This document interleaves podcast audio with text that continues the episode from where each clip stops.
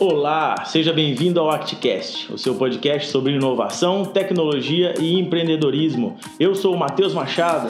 E eu sou o Fábio Menezes, e juntos vamos trazer as maiores referências regionais, nacionais, interplanetárias nos mais diversos temas para enriquecer o nosso conhecimento.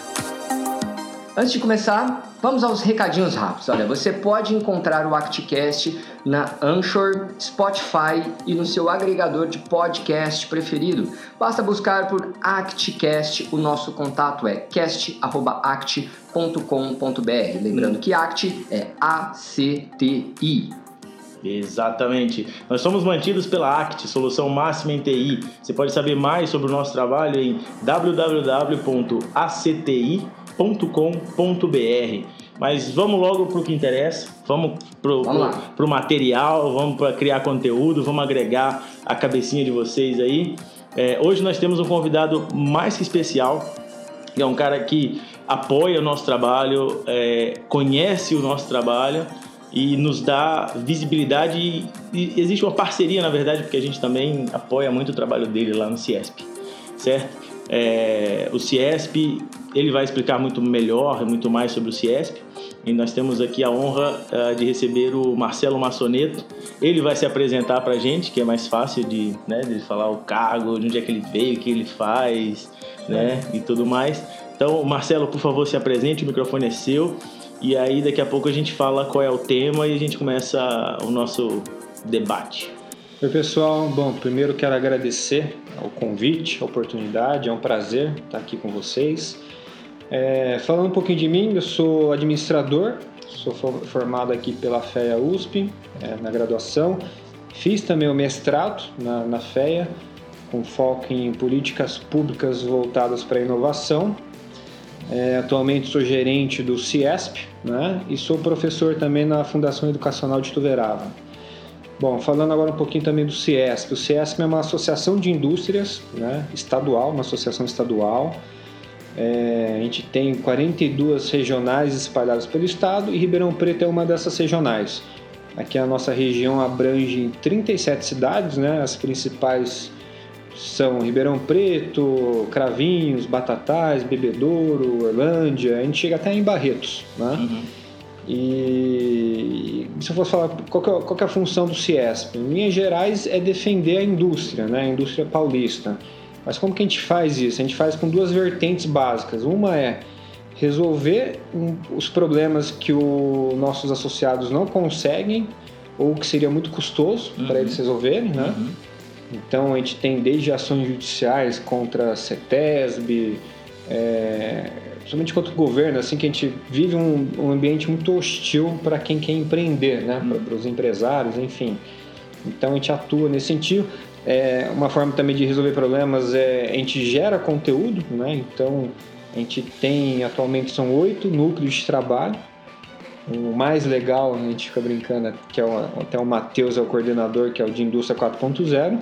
Mas em breve, tá né? Outro, tá chegando outro. Vai competir bastante, que é o Fabinho. Por coincidência ou não, né? O Fábio Menezes que vai coordenar, que a gente vai falar sobre empreendedorismo Olha que coisa. industrial. é isso aí. Vamos virar a máfia dos, dos núcleos. É. Vamos dominar os núcleos do CIESP. É Espero, minha intenção é gerar uma competição saudável entre os dois. Boa. Para ver quem que tem o melhor núcleo dentro do CIESP, né? Isso aí. Isso vai ser legal. A gente Mas, já compete aqui dentro da ACT. É, compete lá fora agora também. A gente já compete no legal, BNI também. Isso aí. Ah, é legal. legal. Aí. a gente vai ter que continuar bom. amigo, porque Com vai certeza. ter muita competição. Acima de tudo. É, vai ser difícil. Se for no barzinho também, vai competir. Vamos competir. Quem bebe, bebe mais. mais né? Mas vamos lá. Então, assim, é, a gente resolve o problema, né? Então, a geração de conteúdo é uma forma de resolver problemas, uhum. né? deixar as empresas mais capacitadas e a, e a outra vertente é gerar oportunidades, né? De contato, de negócios. Uhum. Então, todo encontro que tem lá no Ciesp é uma oportunidade de gerar negócio, né? uhum. né? De trocar cartão. Eu uhum. conheço, assim, N casos de pessoal que estava, um empresário, um vendedor de uma empresa que estava no evento, conheceu, trocou cartão e conseguiu, né? Uhum. Dar sequência no relacionamento comercial. Uhum. Tem cursos também, né? Tem, Além é, dos núcleos, tem ah, cursos, é o, treinamentos. É que são... Achei interessante até explicar a diferença do CIESP, que é com C, que eu é o, ia, o centro, eu ia né? perguntar sobre isso também. E a FIESP, que é a federação. São, são entidades irmãs, mas são diferentes, são uhum. separadas, né? Embora tenha lá o mesmo presidente, mas o Ciesp ele é totalmente privado. Uhum. Ele é uma associação de indústrias, né? A Fiesp é a federação, então é como se fosse a associação dos sindicatos patronais. Uhum. Ela que tem é, uma, um, como se fosse uma verba administrativa em cima da contribuição que vai para o sistema S da indústria, né? uhum. né, que mantém o SESI e o SENAI. Uhum. Então, é, essa é a diferença básica. Né? O CIESP é, é totalmente privado, formado pelas indústrias, né? mantido pelas indústrias, e isso tem uma contribuição, né? que é voluntária. Então, a empresa paga uma mensalidade e essa mensalidade varia de acordo com o porte dela. Uhum. Então, tem outra diferença que é muito importante, que eu sempre friso, que é o Ciesp e a Fiesp. Isso. Porque é o centro é e a federação. É, no, quando eu entrei no Ciesp eu era mais rigoroso com essa é, distinção, é. mas até os empresários, todo mundo fala a Ciesp. a Ciesp, né? Não, mas o importante é vir participar, né? Exatamente, o importante é participar. Uh, vamos divulgar agora o, o endereço onde tem o, a agenda dos, Tá. do que acontece, onde que acha a informação do CIESP. Lá no final a gente vai falar também sobre isso, né? A gente tem lá no finalzinho para falar sobre mais, deixar seus contatos, mas já vamos agora para quem tá, quem vai ouvir só o comecinho, já como é que já o empresário da indústria é. encontra a Ciesp, é. como é que ele fica sabendo as ações que estão disponíveis? Não, o Ciesp. O Ciesp. O Ciesp. Falei o Ciesp? Falei o Ciesp. É. O Ciesp. Como é que o industrial encontra o Ciesp? Como é que ele o faz Ciesp o Ribeirão. Ciesp Ribeirão. Exatamente. É, claro. Bom, o site, né, que é o principal canal de comunicação, é www.ciespribeirão, tudo junto. Uhum. Ciesp é C-I-E-S-P. É, que é o Centro das Indústrias do Estado de São Paulo. Isso, né? CIESP. Se você procurar também nas mídias sociais, que é o Facebook, LinkedIn, o Instagram, Instagram. é só colocar Ciesp Ribeirão que você... Tudo junto. Tudo junto Exatamente. também que vai achar. Perfeito.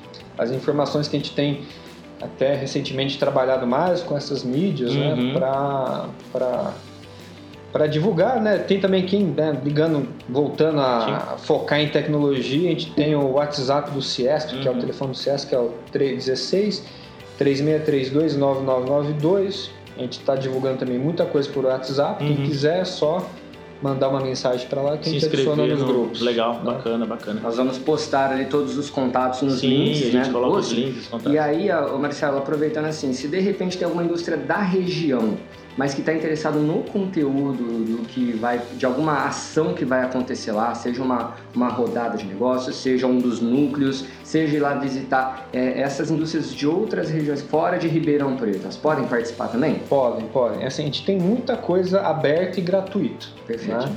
Então, que é, independente se o, se o cara é empresário, se é associado ou não associado, se é indústria ou se é comércio, é, é, é factível de participar, é só fazer a inscrição, uhum. né? É, é a gente acaba fazendo uma diferenciação, por exemplo, nos cursos que são pagos, tem é, o cara que é, a empresa que é associada tem um custo menor. Sim. Né? Para beneficiar, pra beneficiar. E, e, ter um, vai ter um benefício de ser associado, né? Isso, e tem também algumas coisas são exclusivas, né? Sim. Mas a gente acaba não fazendo uma divulgação externa, a gente foca nessa divulgação só internamente. É, só internamente. Só internamente. É. é bacana, bacana. Depois a gente fala um pouco mais sobre isso, mas vamos falar sobre o que interessa, assim, sobre o tema que a gente veio discutir hoje, debater, que é sobre um tema que, eu, que é bastante polêmico. Mas que eu aposto que você vai se interessar. Exatamente. Interessa, Interessa a todo mundo. Boa parte da população Sim. que está ativamente Sim financeiramente, economicamente ativa, economicamente ativa obrigado. Exatamente. Vamos aí. Lembro da aula de geografia.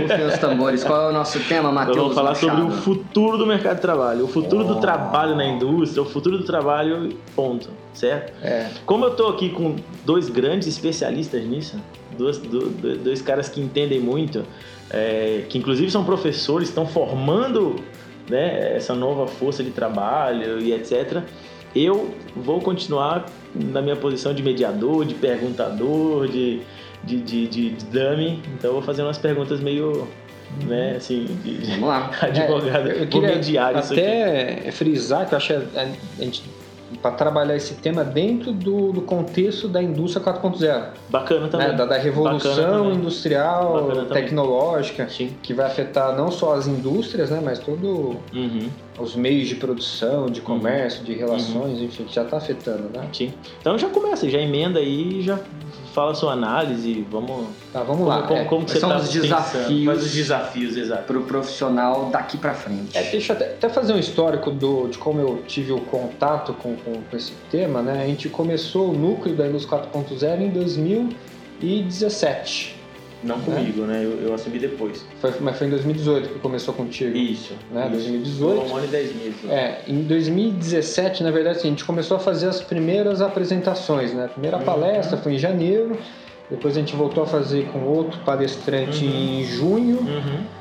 E depois que teve a aproximação com o Matheus, a gente começou o trabalho mais regular desse uhum. tema, né? Sim. Do, dos 4.0, enfim. Sim. E eu fiquei bastante assustado com a primeira apresentação, né? Então, normalmente a primeira é que causa maior impacto, né? Sim, sim. Do, da revolução que está acontecendo, né? Do, dessa parte de tecnologia, de automação, de inteligência artificial e como que isso vai impactar os meios de produção e como vai impactar também é, o emprego, né? A forma como a gente vai trabalhar, a forma como o mundo vai girar, uhum. né? Uhum. E eu vejo assim, o Brasil sempre atrasado em tudo, né? E eu vejo até pela minha experiência como professor na, né, formando jovens, sou professor de, lá na, na Fundação Educacional de Liderava, no curso de Administração e Ciências Contábeis, eu vejo assim, a, a nossa mão de obra não está preparada para esse futuro que está batendo a porta, né, uhum. né, que está logo aí. E vai ser um futuro que vai mudar muita coisa, que já está mudando muita coisa e vai deixar muita gente para trás. Né? Isso me gera até uma preocupação né? em uhum. termos de sustentabilidade. Né? Mas aí, vamos lá. Você está pensando em pessoas que vão entrar no mercado de trabalho nos próximos cinco anos? Sim, não só. Então, mas eu penso que também estão, que né? já está Sim, e é. vai ficar por mais muito tempo. Sim.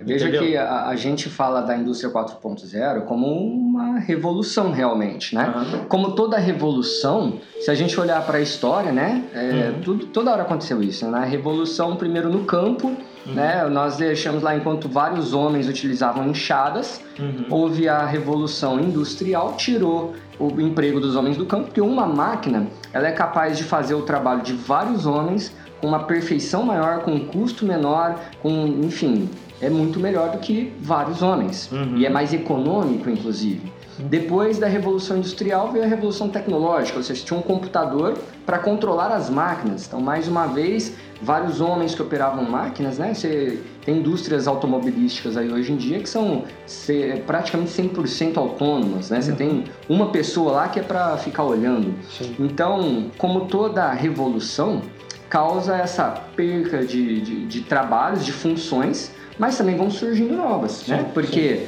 na Revolução Industrial precisou de alguém para operar a máquina, uhum. na Revolução Tecnológica precisou de alguém para controlar o computador. Uhum. E depois, né, na própria tecnologia, olha quantas outras funções vêm surgindo só em tecnologia, né? Uhum. Então, existe sim uma galera aí que vai ficar sem trabalho, uhum. mas outras funções vão surgindo. A grande questão é, né, como é que está a evolução daqueles que já estão aí no mercado. Né? Será que eles, a grande maioria acompanha essas revoluções, estão por dentro dessas novas possibilidades? Eles é, estão acompanhando tudo aquilo que está surgindo e de que forma fazer aquela função que ele já fazia, só que agora num tecnológico? Acho que o desafio está por aí. É engraçado até esse paradoxo, né, de ao mesmo tempo que vão ser cortados várias atividades, funções, a gente já tem nas empresas, eu conheço inúmeros casos de empresas que não conseguem contratar é, funções assim mais especializadas. Uhum, uhum. Elas ficam lá anos e anos divulgando e não conseguem ter é, pessoas que vão trabalhar lá em cargos que exigem um investimento maior de, de treinamento, uhum, né, uhum. De, de, dedicação. Mas e esses cargos são cargos de, de, empre... de, de funções e trabalhos de, de, da, é, de tradicionais. exatamente, é, são tradicionais. É. São tradicionais, não, são, não são nada. Não são essas coisas como, por exemplo, o, o, o Clécius é um cara que, né, que, que deu, que fez a, o nosso último núcleo lá e ele trouxe um monte de ele debateu de forma assim meio superficial sobre o, quais skills o profissional da, dessa nova geração precisa uhum. ter, né? Por exemplo, ser, ser profissionais independente da área que você for trabalhar, mas você tem que ter um, uma formação muito boa sobre análise de dados, sobre ciência de dados, sobre estatística. estatística. Entendeu? E aí deixa eu emendar uma pergunta então, exatamente, né? Está, a, a, surge necessidade de novos skills. Uhum. Você que também é um educador, você que está lá na universidade, né? não especificamente aquela que você dá aula, mas como você vê o papel da universidade nisso? As matérias que estão lá estão acompanhando esses skills que estão sendo desejados agora pelos empregadores?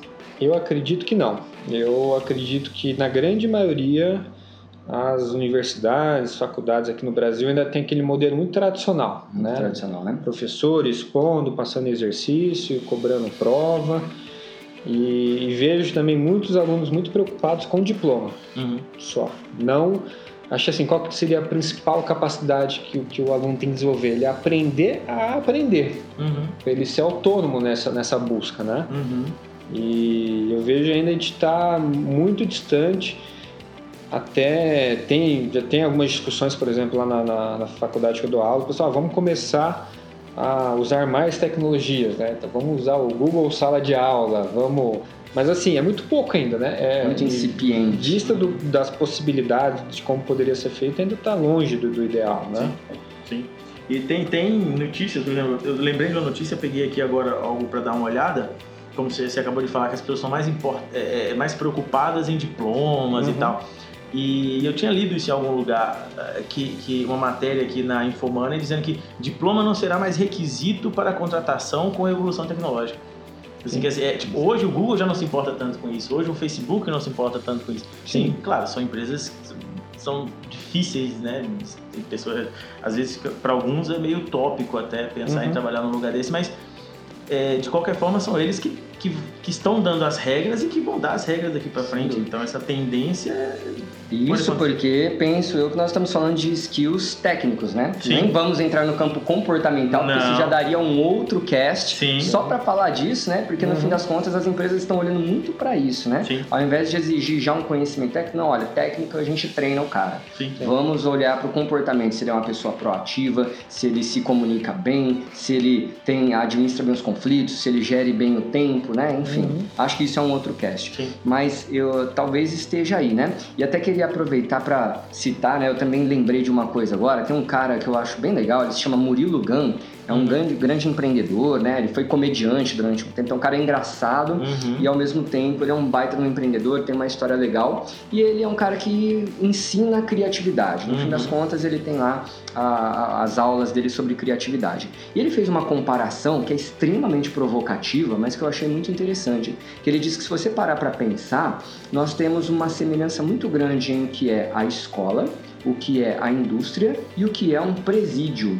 Ou seja, as pessoas estão dentro de um mesmo ambiente físico, todas com um trabalho coordenado e enfileiradas diante de uma pessoa conduzindo, uhum. que aí espera bater o sinal, a hora que bate o sinal vai todo mundo pro banho de sol, a hora que bate outro sinal volta todo mundo, uhum. né? E se você for ver esse padrão ele se repete na indústria, ele se repete na escola e ele se repete no presídio. Sim. Obviamente, né, tem muitas Guarda, vertentes. Salvas das devidas proporções. Isso.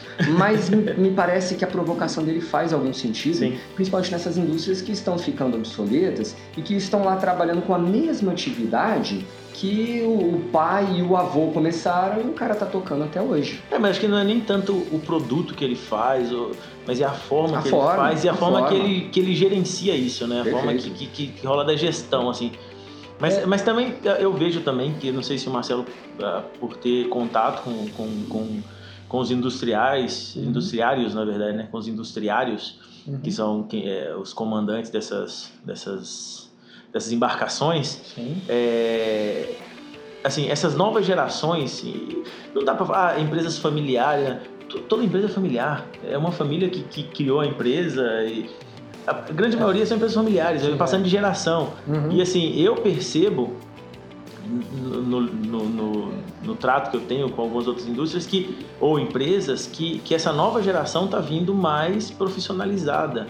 É, é, e, que, e, geral, e a maioria das indústrias não é nem a segunda geração depois do fundador, já é a terceira geração. Tipo assim, é o neto de quem fundou a empresa. É neto, terceira tá, entendeu? Quarta. Entendeu? Terceira ou quarta geração, e esses caras estão vindo mais profissionalizados. Não quer dizer que eles estão vindo melhor, mais bonzinhos ou mais. Não, eles estão. Eles estão. É, essa gestão de que, por exemplo, o avô fundou a empresa.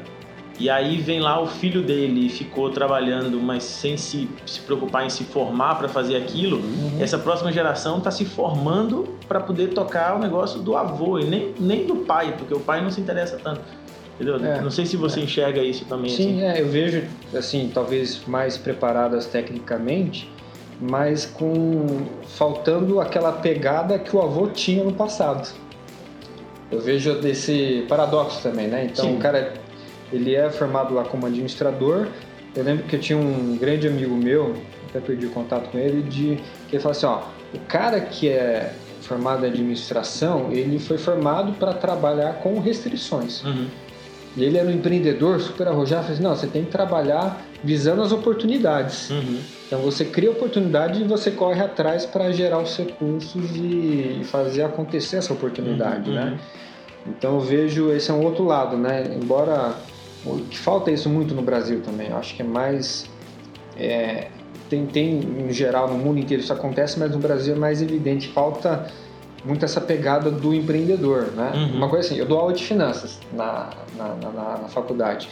Todo começo de turma que eu pego a primeira aula, eu faço uma per pergunta básica, assim, nome, se trabalha e por que, que escolheu o curso, né? No caso, administração ou ciências contábeis, né? Uhum.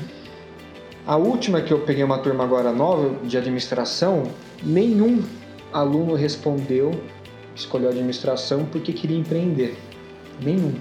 Ele não quer criar uma própria empresa, ele quer trabalhar não, em algum lugar. Não, e ele colocava assim, é, a grande maioria respondeu porque não sabia o que queria escolher, então escolheu administração. Porque a administração é mais, mais ampla, né? se, se enquadra em qualquer lugar. É, é, isso aqui não era assim, tipo, há, sei lá, cinco anos atrás, sete anos atrás, a administração era para quem queria empreender uhum. ou para quem queria, sei lá, ser trainee ou, e pegar um cargo sim, de alta gestão é, em alta grandes, gestão, grandes multinacionais. É, acho que vem, vem na questão de diversão de valores, né? Então, uhum. o que o pessoal quer? Quer passar no concurso uhum. para ficar tranquilão sim. né? e ganhar bem, sem risco de, de perder o emprego, enfim.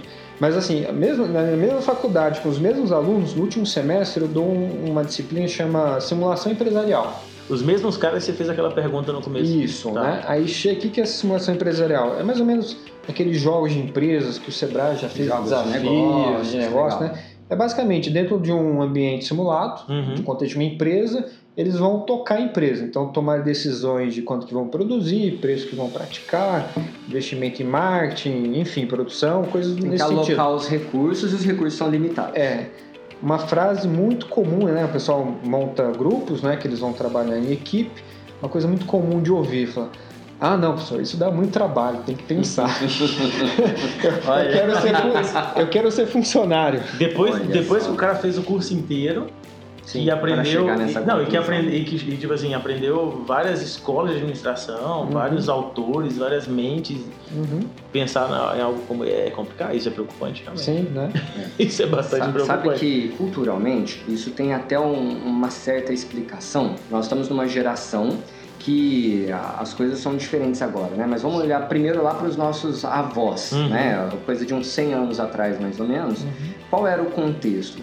Você sai de uma empresa para trabalhar na outra era um motivo de vergonha. Então, qual era a pessoa que era considerada bem-sucedida? Era aquela que começava a trabalhar, a operar numa empresa, numa grande empresa de preferência, fazia sua carreira inteira lá, né? E se, se aposentava se por lá. lá né? Inclusive, era muito comum as pessoas é, morrerem logo um, dois, máximo cinco anos depois de se aposentarem, porque a vida dela era trabalhar.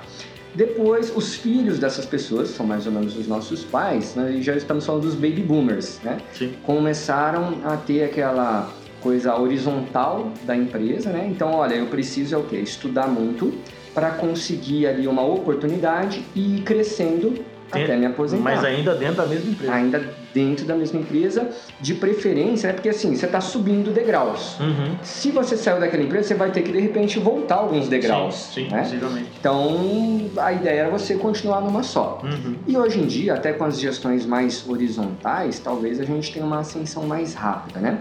Mas o contexto que eu queria chegar é o seguinte: qual era o momento histórico que essas pessoas estavam vivendo, né?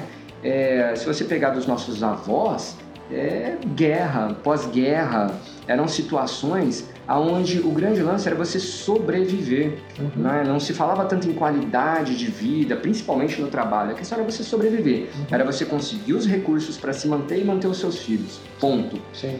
Essas pessoas educaram os nossos pais, que viveram o quê? O pós-guerra, mas viveram ali também a questão de muita escassez e até de uma economia maluca, né? Aquela coisa dos anos 80 de ter inflações absurdas, a inflação mudando diariamente. Isso traz o quê? Eles já foram educados para sobreviver.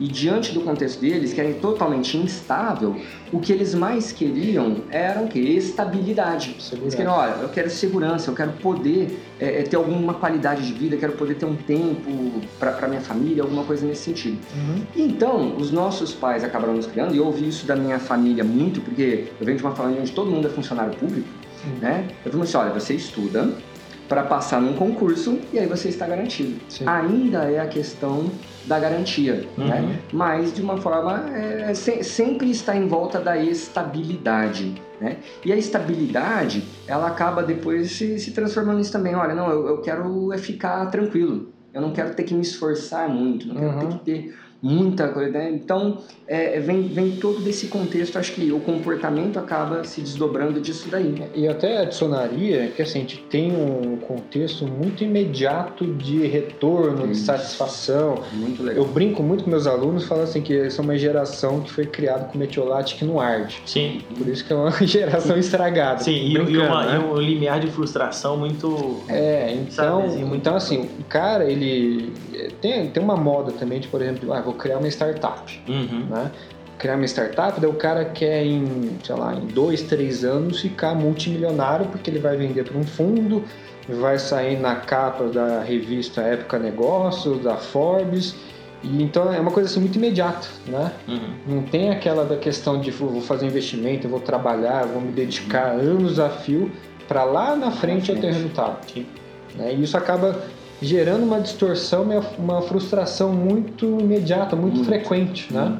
E, e as pessoas, né, como as redes sociais estão em alta, né, as pessoas ficam sempre mirando lá no sucesso do, olha, essa pessoa aqui tá viajando para lá, esse outro aqui conseguiu um cargo não sei onde, mas não tem o contexto do quanto aquela pessoa lutou para ter pra aquilo, né? aquilo. Só fica vendo o resultado. E por outro- Aí ela não consegue o resultado imediato, como Sim, você falou. e tem, e tem muitos outros também que. Tem muitos outros caras como esses que, que não.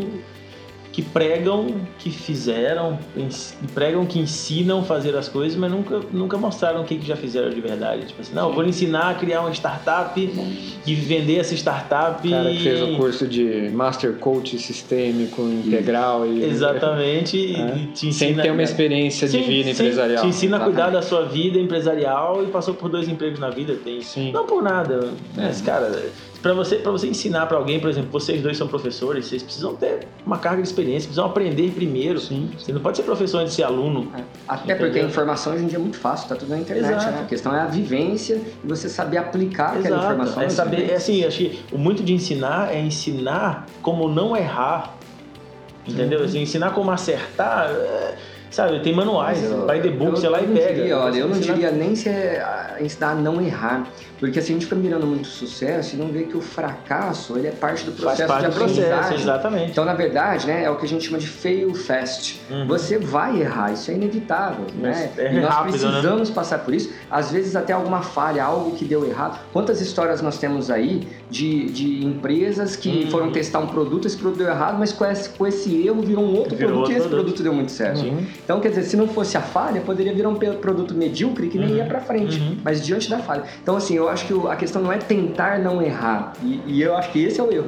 é tentar não errar. É na hora, vamos errar, mas vamos aprender com o erro. O que é que não pode acontecer? Ó, eu errei, eu vou lá, vou fazer de novo e vou errar de novo. Vou fazer exatamente igual e vou errar outra vez. Seguir o mesmo e não aprender com o erro. Tentando chegar em um lugar diferente. E uma coisa que eu queria acrescentar em uma informação que a gente teve também no núcleo de News Uhum. 4.0 lá com o Classes, né, que visitou o Japão, eu tinha uma percepção que essa- esse perfil né, de, de- de- jovens era um perfil assim muito característico do Brasil. Mas não.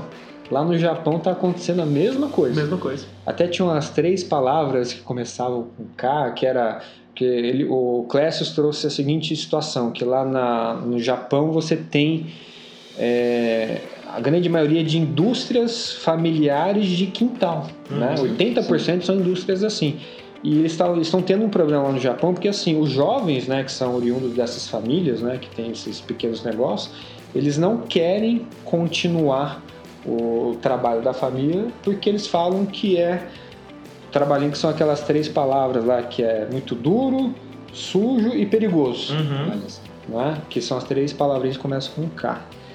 E eu fiquei surpreso, porque até a gente tem uma visão, é, fala, pô, no Japão, a questão da cultural, né, de trabalho, de poupar, e tá tendo esse mesmo problema, né? Esse problema. Eu não sei, por exemplo, como que é na Europa. Eu, eu tive uma experiência na época da minha graduação que eu fiz parte na, na, na, na- Holanda. Uhum. Eu achava engraçado lá que era assim, no domingo tudo fechado, lá na- cidade que eu morava. Menos a biblioteca. Olha. E a biblioteca ficava cheia de alunos estudando, né? Que seria uma coisa impensável Sim, aqui no totalmente, Brasil, né? totalmente. Então eu sempre tinha, tinha essa, essa, impressão de que esse problema de perfil, de atitude, era uma coisa muito forte no Brasil, mas não é. Isso acontece no Japão também, pelo menos, né? Sem dúvida.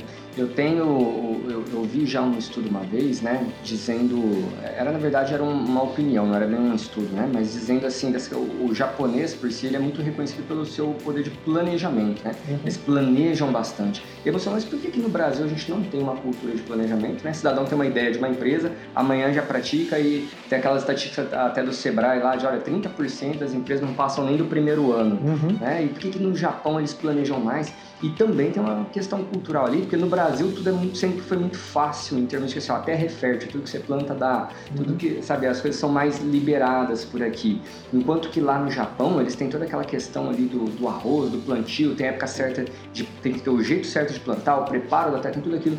Se não houver um planejamento muito bom, os caras morrem de fome, Sim, né? sim. Estamos falando de um passado mais ali, mas era isso. Se eles não se planejassem direitinho, não ia ter, na, na época do, do inverno mais rigoroso, eles não tinham o que comer, morriam.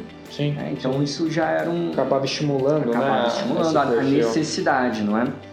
Eu tava procurando aqui a- As as, palavrinhas, palavras, é, né? Vamos, procurar e colocar lá no post. É, né? ele tá aqui no desktop do computador, mas Mas eu acho que a gente lá. podia partir então, assim, a gente fez uma análise bem bacana do- da problemática, né? Uhum. Vamos começar a tentar falar um pouco de solução. Vamos pra Marcelo, solucionática, O que, né? que você enxerga como solução para isso? Então, como é que a gente estimula essas pessoas que estão na indústria a buscar esses novos skills? Como é que a gente começa a transformar essa cultura de, de empreendimento em, em querer se arriscar mais, em começar a enxergar o resultado mais no longo prazo? O que, que você pensa sobre solução?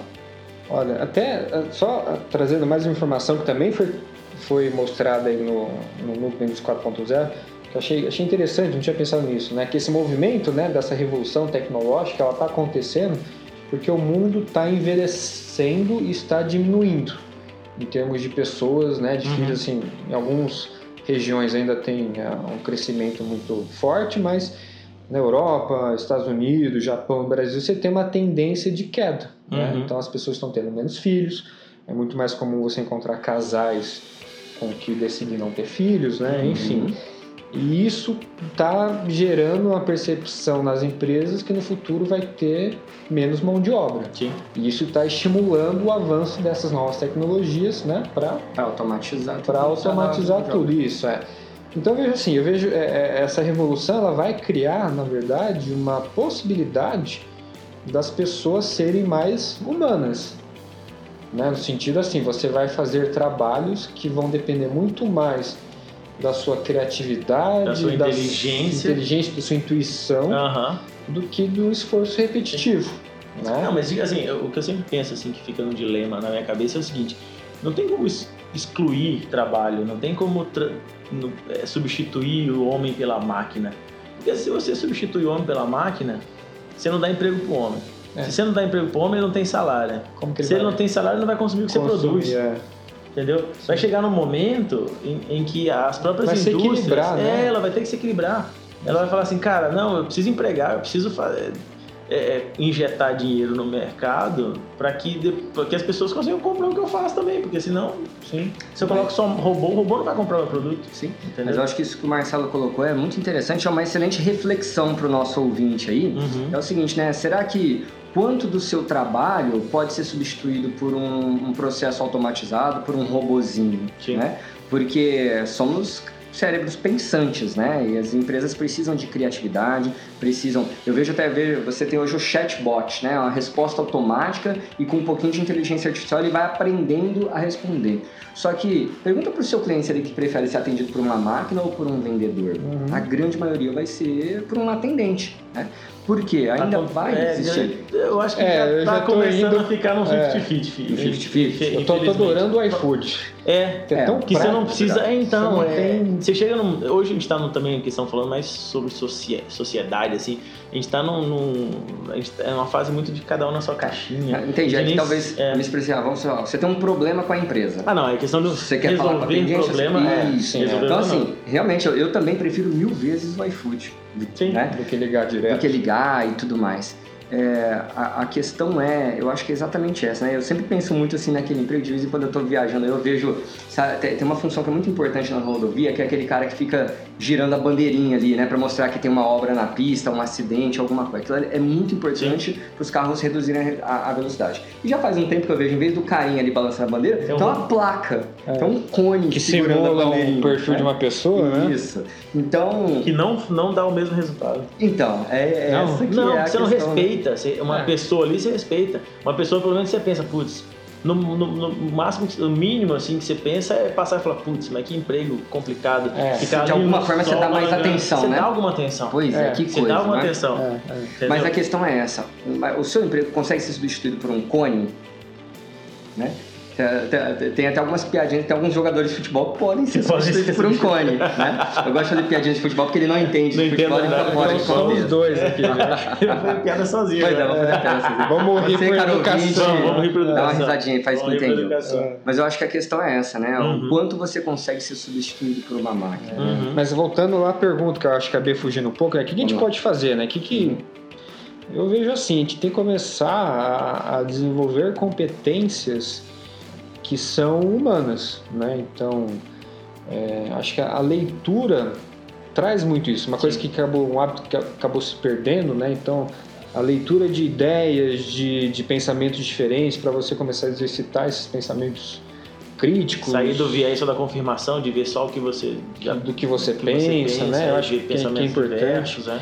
Eu vejo assim, eu já já tô dos meus quase 37 anos, né? Então eu eu fico. Eu sempre me achei, não, eu era o cara que dominava informática em casa, né? Então minha mãe tinha algum problema lá de, de acessar as coisas, eu ia lá e ensinava ela oh. a, a, mexer no ICQ, na, mandar e-mail, né?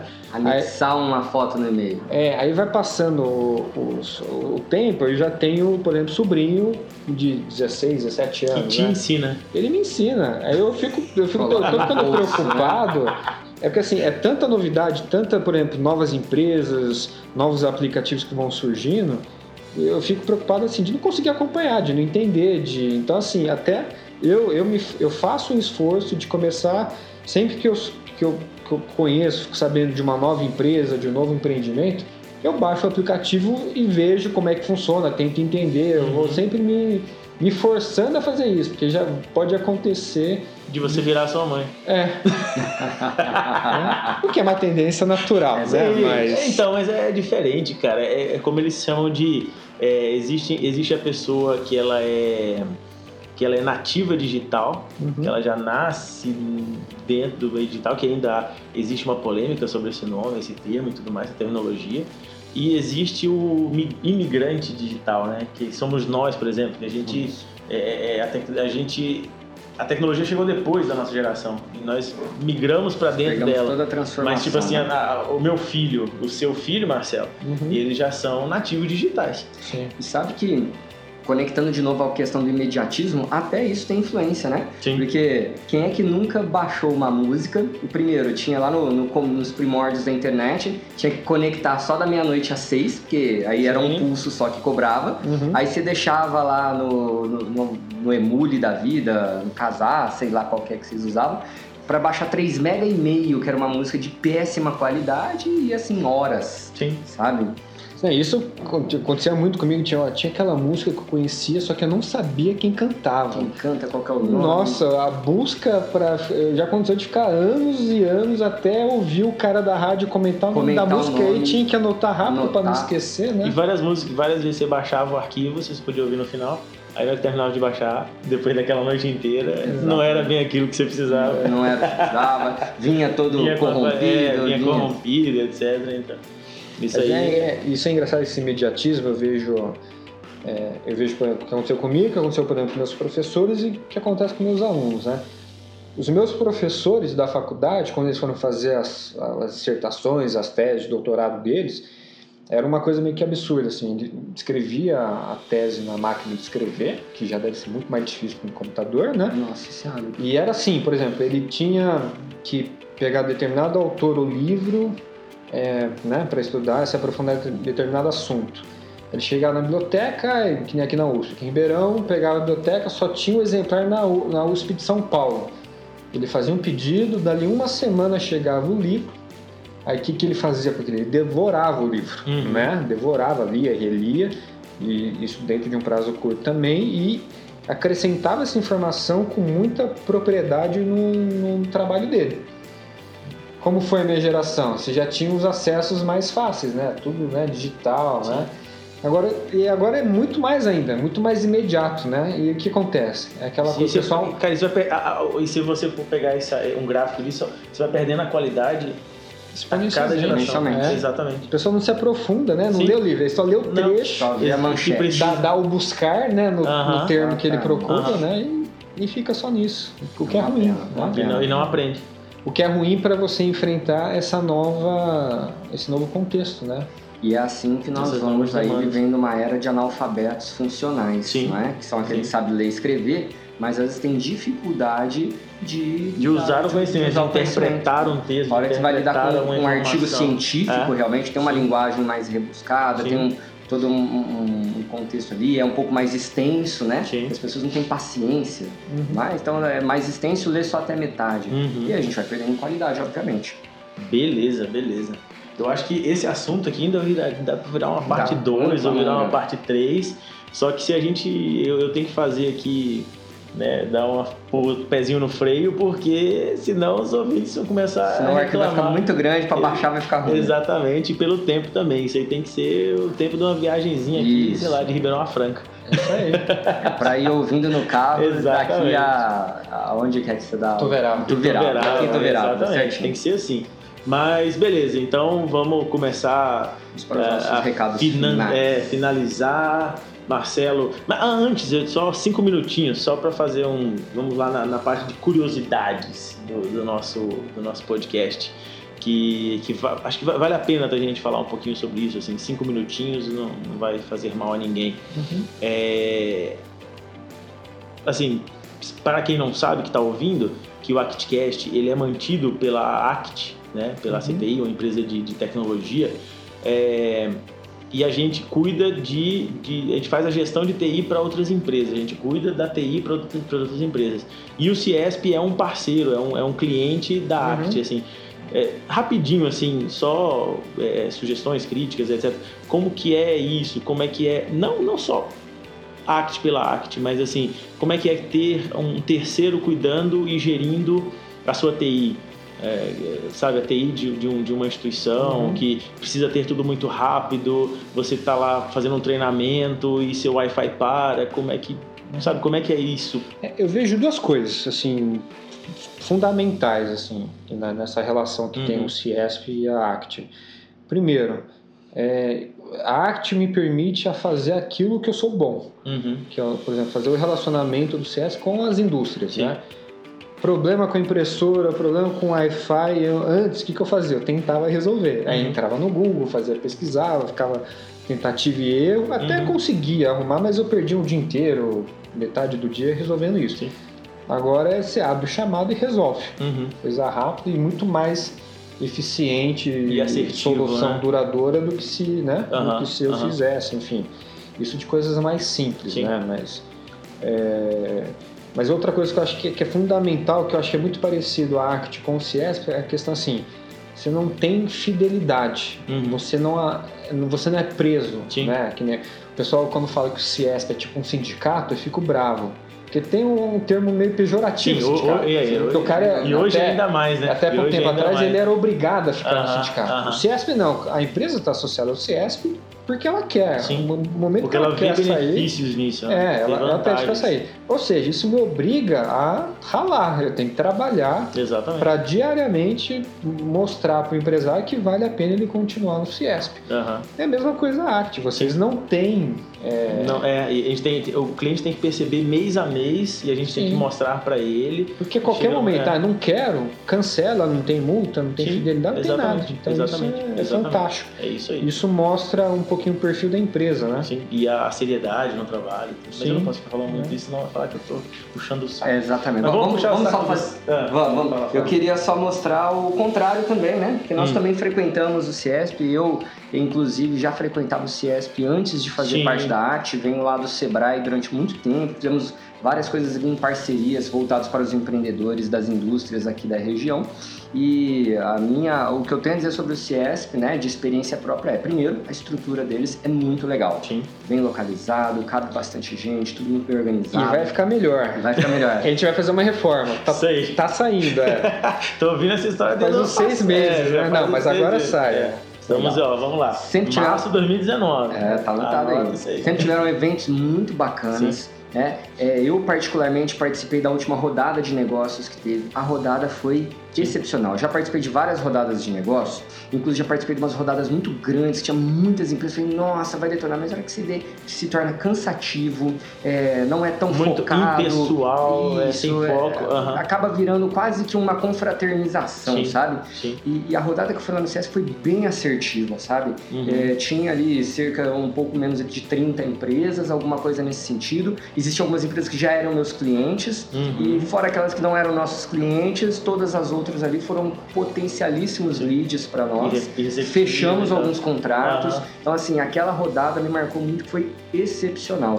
Então, assim, o CIESP se torna também um excelente caminho para se desenvolver networking, para se trocar Não, ideias. o peso das pessoas que estão lá, os eventos que eu vou do. CIESP, assim, você vê. É um você- nível além de é, você vê níveis técnicos, você vê níveis gerenciais, mas você vê níveis.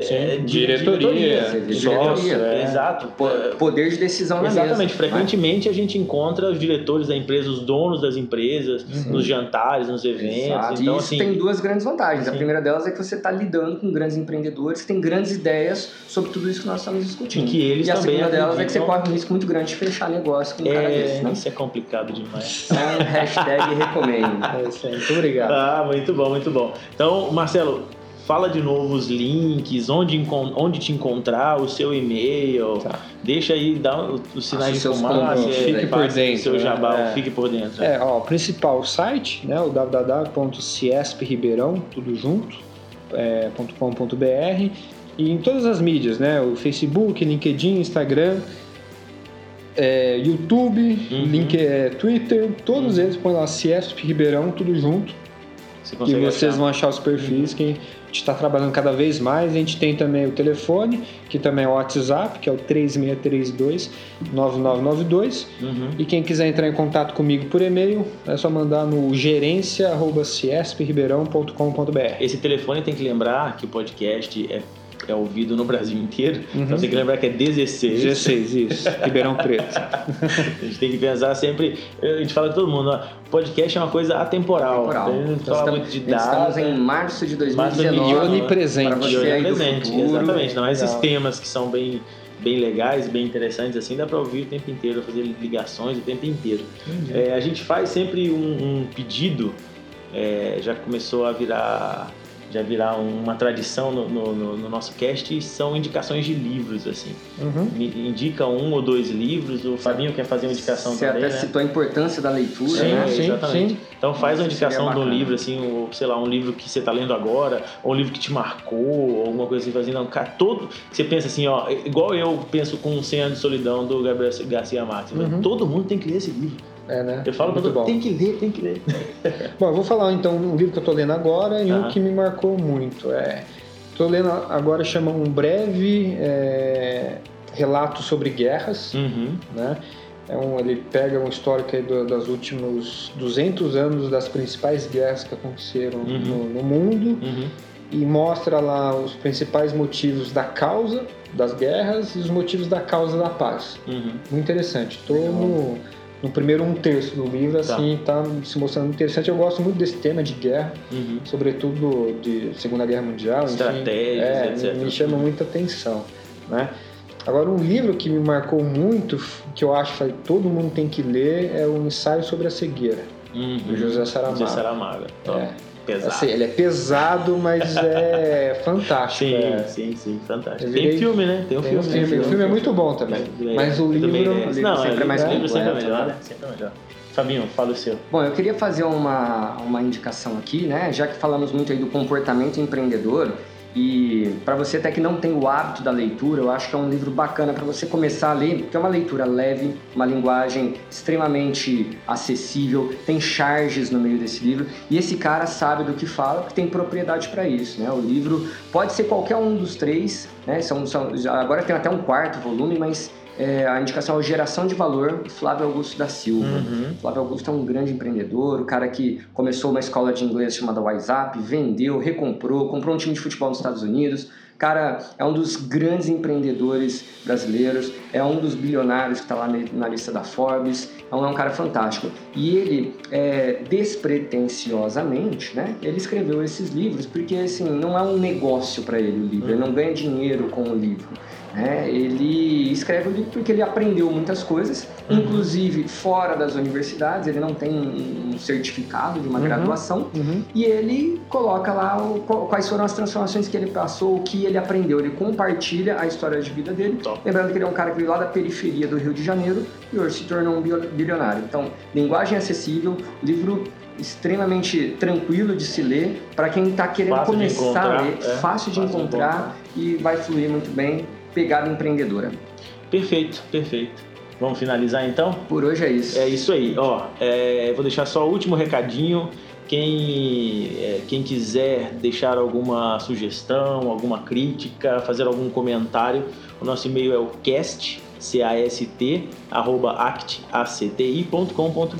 Mas você me encontra é, Matheus Machado no LinkedIn, você encontra eu, arroba eu Matheus Machado no Instagram também, é fácil de encontrar. O Fabinho como Fábio Menezes, Fábio Menezes em todas as redes, nas Fábio redes Menezes. sociais, exato.